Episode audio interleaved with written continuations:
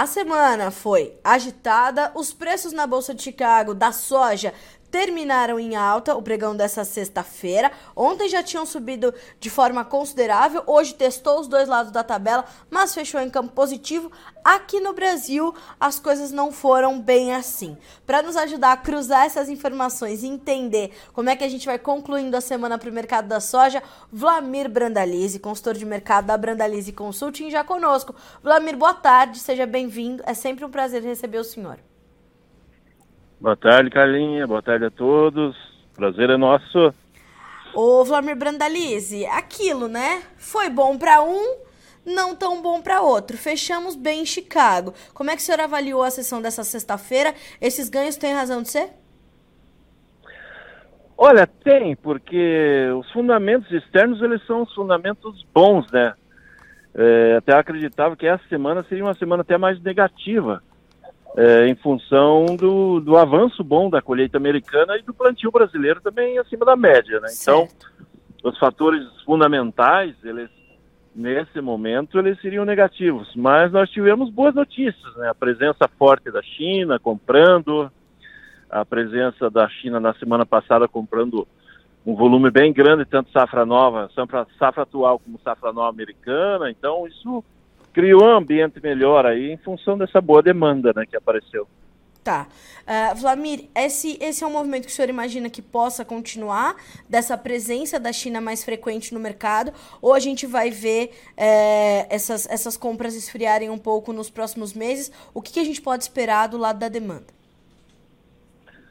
Olha, eu acredito que a China vai comprar um pouco a mais nos próximos dias, mas depois vai desacelerar, porque existe um grande problema na questão da logística americana. Os, os rios americanos estão muito baixos, o Mississippi está baixo, as barcaças têm que navegar com volume baixo de, de carga, o frete acaba ficando mais caro, o volume transportado é menor e há mais algumas semanas eles entram no, no inverno, nas nevascas, começa a congelar.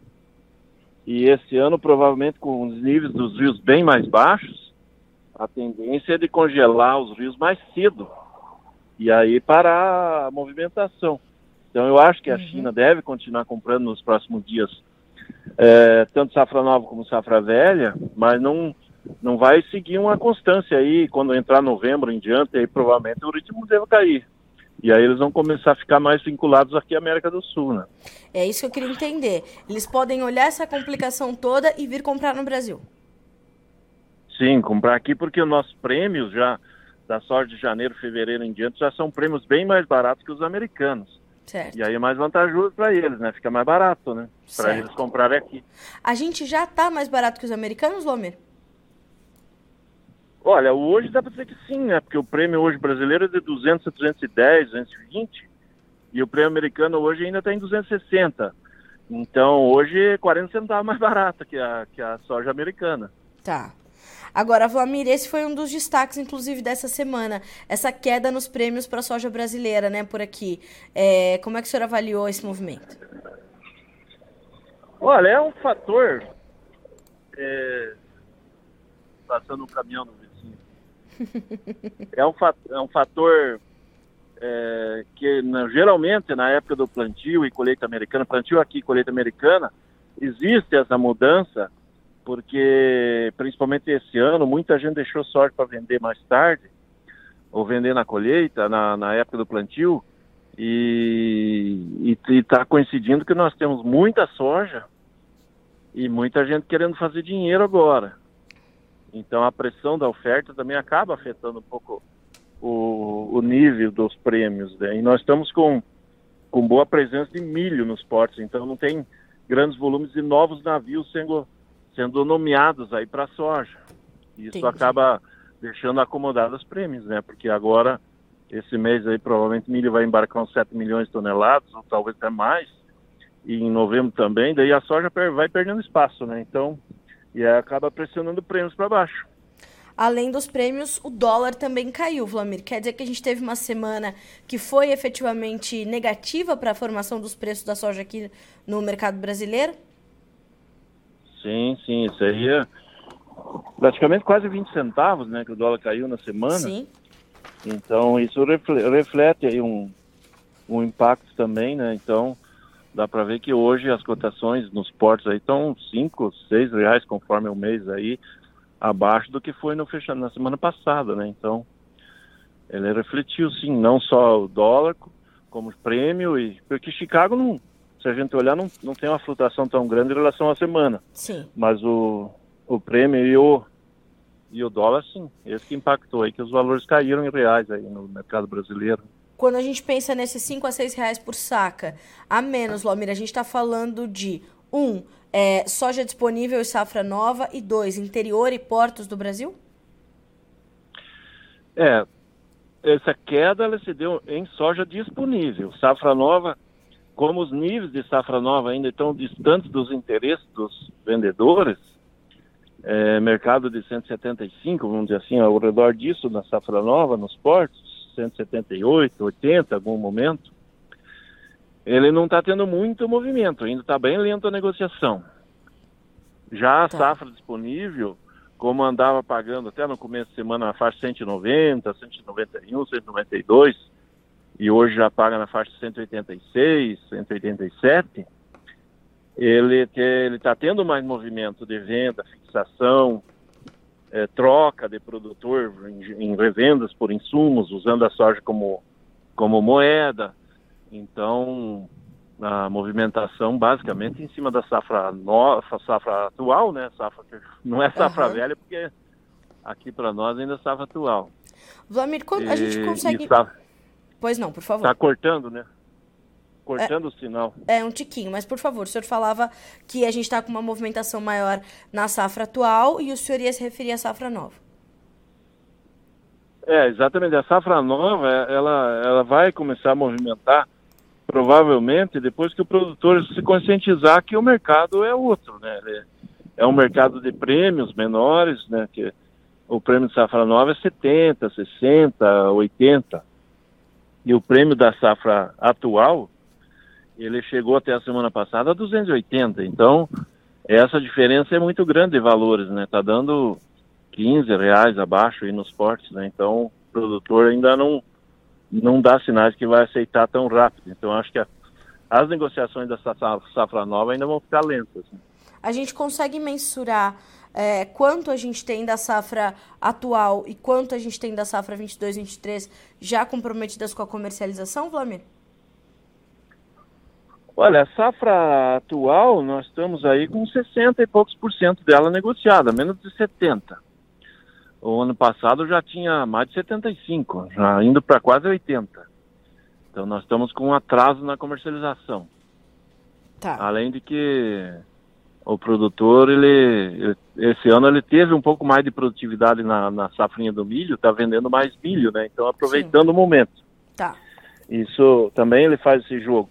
Já na safra, safra nova, hoje a nível de Brasil, a gente está com uns 20% dela negociada. O Mato Grosso, que está na frente, está com menos de 40%, vamos dizer assim. Pouco Sendo também, que o né, normal do Mato Grosso seria uns 50% nessa época. Pouco também, né, Vlamir? Porque em anos anteriores, esses 20% a gente já teria deixado para trás há um tempo, né?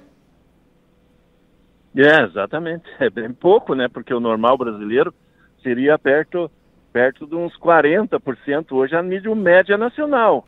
Em anos bons do Mato Grosso seria perto de 55%, 60% de soja negociada nesse momento que eles já estão com o plantio bem avançado, né, no Mato Grosso. Sim. Vlamir, o que as pessoas têm perguntado muito para o nosso time aqui do Notícias Agrícolas, não só para mim, mas para todos os repórteres, é a influência da eleição ou do resultado das eleições presidenciais para a formação dos preços. E o que eu tenho é, é, tentado passar né, para eles, aliás, estou até terminando uma, uma reportagem sobre isso, que é o seguinte, né, Vlamir? A gente vai precisar aprofundar um pouco o diálogo, a conversa e a análise para entender que não vai ser no dia 31 de outubro ou no dia 1 de dezembro de 23 que a gente vai ver uma revolta dos mercados, apesar de qualquer uh, resultado de A ou B, para mudar o cenário. Vai ser um processo se é, é, né, a depender do resultado. E mais do que isso, há muitas outras variáveis que compõem o preço, essas sim que podem sentir o impacto e trazer o impacto para a formação dos preços. Como é que o senhor está sentindo o comportamento do produtor nesse momento? Como é que o senhor está avaliando essa, essa expectativa toda para as eleições para o nosso mercado de grãos aqui no Brasil? Olha, o que a gente sente dos produtores é que o produtor não quer que mude, né? Ele Sim. quer que siga no ritmo que está o mercado, que como é que está tudo fluindo assim, porque tem sido anos bons aí nesses últimos três, quatro anos praticamente, que o setor tem sido pujante mesmo, Sim. com problemas de clima, seca. Uh, ele tem conseguido superar os problemas, tem, tem conseguido ter lucratividade do que alguma mudança mais rústica, né? No caso, uma possibilidade de uma disparada de dólar. E, assim, inicialmente pensei, não, mas subir o dólar vai valorizar soja. A grande questão é que às vezes sobe o dólar, mas vai afetar outros fatores, vai derrubar prêmio, Chicago é afetada quando o dólar brasileiro fica muito caro. Por aqui ele acaba derrubando até a cotação em Chicago. O valor da soja real em dólar ele cai e o produtor acaba ficando com um custo maior. Então ele acaba não levando muita vantagem numa disparada de claro. dólar uh, num momento aí de uma mudança de política, alguma coisa assim nessa linha. E na sequência do primeiro turno, a gente já viu que é, a, a chegada do Bolsonaro ao segundo turno com uma força muito maior do que mostravam as pesquisas já fez, inclusive, o dólar ter uma queda fortíssima. Somente no dia 3 de outubro caiu 4%, né, Vladimir? É, isso é importante, né? Porque isso é sinal de que o investidor ele está querendo que mantenha a linha da política que está é, para seguir num crescimento econômico brasileiro, controle de inflação. Isso dá ânimo do investidor trazer os dinheiros, os dólares de fora. Muita gente querendo investir no agro, mas esperando que tenha um sinal verde com segurança jurídica, uhum. porque na linha uh, da esquerda aí não se sabe o que vai acontecer. E certamente Sim. as invasões de terra, essa parte toda atrapalha, né? O, a, a, questão da, do, da segurança do, do, investimento, né? Então, isso já foi mostrado no passado, então isso não funciona. E o que está funcionando nos últimos quatro anos é que o, o investidor não quer que mude. Também não acredito que vai ter uma, uma queda constante de dólar. O dólar já está muito perto do equilíbrio, né? Exato. Perto dos cinco, cinco reais por aí. Tá. Ele estaria muito perto do equilíbrio.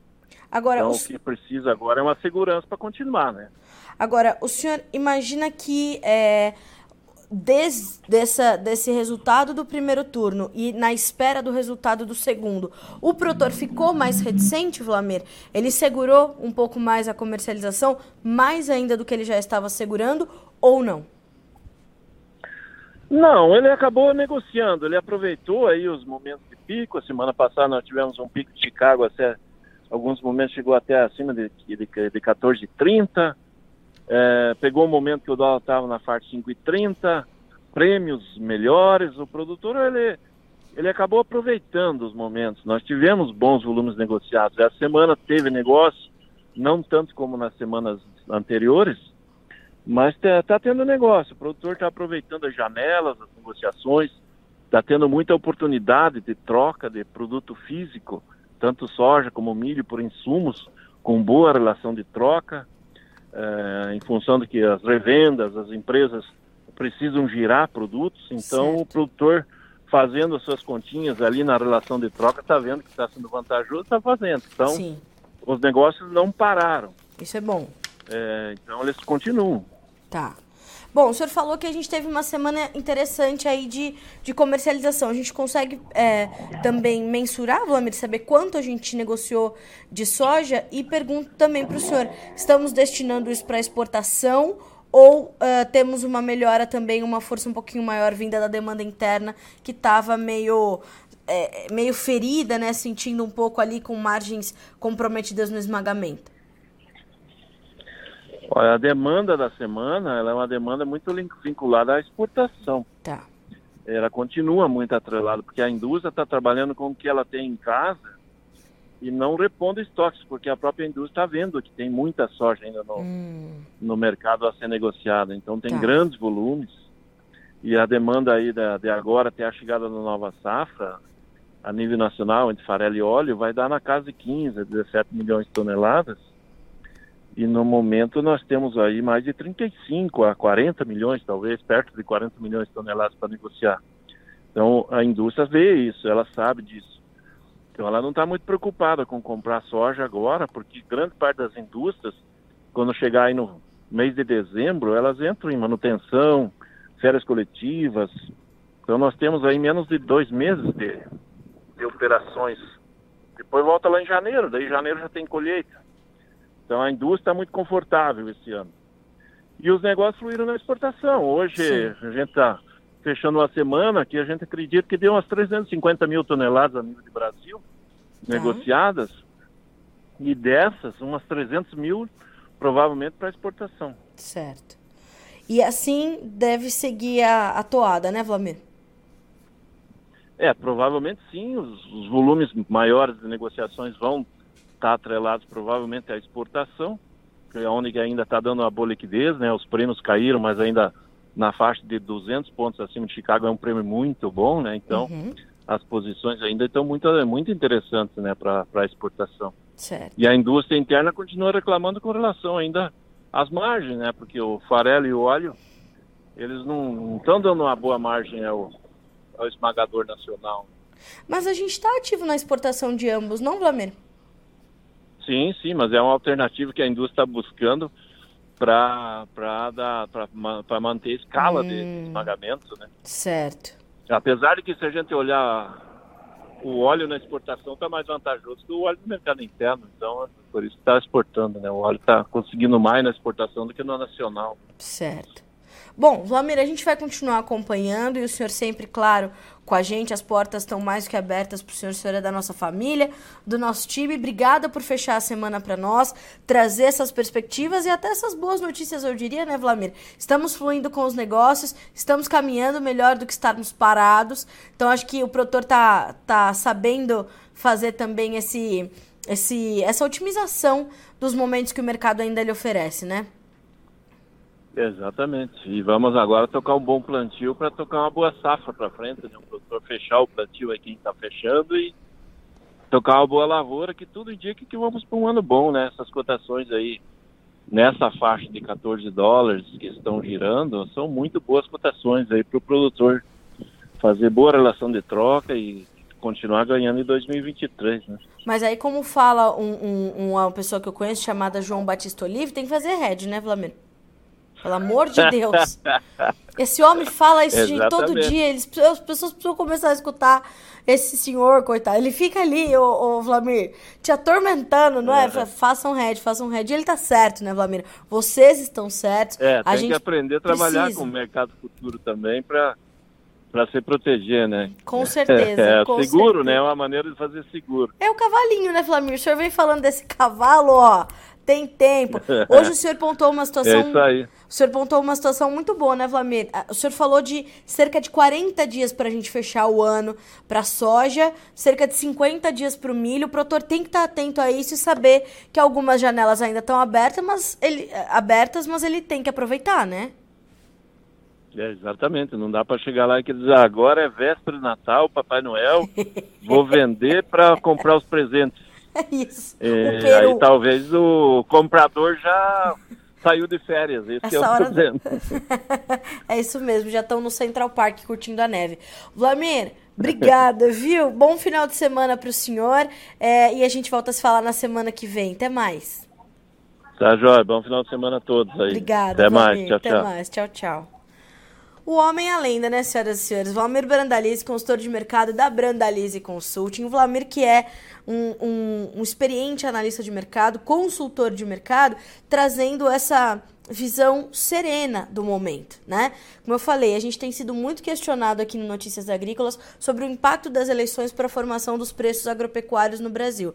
É importante dizer que as variáveis que compõem os preços elas vão muito além das questões políticas. Embora, claro, que as questões políticas vão impactar a economia, que vão impactar o agro que vão impactar a formação dos seus preços e, naturalmente, da sua lucratividade. Mas agora o mercado está te dando oportunidades ainda. O Vlamir é, fala sobre essa baixa que nós tivemos aí nos preços na semana, mas ainda assim fechando a semana com cerca de 350 mil toneladas de soja negociadas, principalmente da safra 21-22, então nossa temporada atual, cerca de 300 mil toneladas vinculadas à exportação e o resto à demanda interna. A demanda interna mais contida ainda, né? E um outro fator importante que a gente já pontuou essa semana também, que é a questão da diferença entre o preço da soja disponível e o preço da soja da safra nova. Por quê? Porque isso ainda deixa aquela memória do produtor, né, de, do que ele ganhou na safra 21-22 e aí começa a refazer as suas contas para 22-23. Então vamos colocar todas as cartas sobre a mesa, fazer as contas, entender qual a melhor forma de, de participar do mercado, ok? E você escutou o Vlamir falar, e eu citei aqui o João, porque realmente ele fala sobre isso todos os dias. Façam hedge, protejam o seu lucro, né? E acabei de ouvir o senhor Marcos Araújo que dizia o seguinte, Carlinha, ano bom é ano que tem lucro. Tem lucro? Coloca no bolso. Já já essa matéria está disponível para vocês, detalhada aqui no Notícias. Enquanto isso, vamos ver os preços como ficaram no fechamento de hoje na Bolsa de Chicago. A soja fechou em alta, novembro 13 dólares e 95, subindo 4 pontos, janeiro 14 dólares e 4, 4 pontos e meio de ganho, o março 14 dólares e 11, subindo 4 pontos, o maio 14 dólares e 19 com 4 pontos e meio de ganho. No milho, os preços terminaram quase que no 0 a 0 em campo misto, tímidas variações. Dezembro, 6,84, subindo 0,25, e o março com 6,90, subindo meio ponto. O maio e o julho caíram. O maio fechou com 6,89, perdendo 0,25, o julho 6,83, perdendo 1 ponto. Para concluir, o trigo também muito estável, muito tranquilão. O dezembro 8 dólares e 50, o março 8 dólares e 69, o maio 8 dólares e 79 centos por bushel, o julho 8,78. As pequenas altas variaram de 1 a 1,5 ponto e meio nos contratos mais negociados. Senhoras e senhores, a gente fica por aqui com esse boletim de fechamento do mercado de grãos nessa sexta-feira, 21 de outubro de 2022. A gente volta a se encontrar de novo na segunda-feira para que vocês sejam sempre os produtores rurais mais bem informados do Brasil. Fechado? Bom final de semana para você, até segunda. Participe das nossas mídias sociais no Facebook Notícias Agrícolas, no Instagram, arroba Notícias Agrícolas e em nosso Twitter, arroba Noteagri. E para assistir todos os vídeos, se inscreva no YouTube, na Twitch, no Notícias Agrícolas Oficial.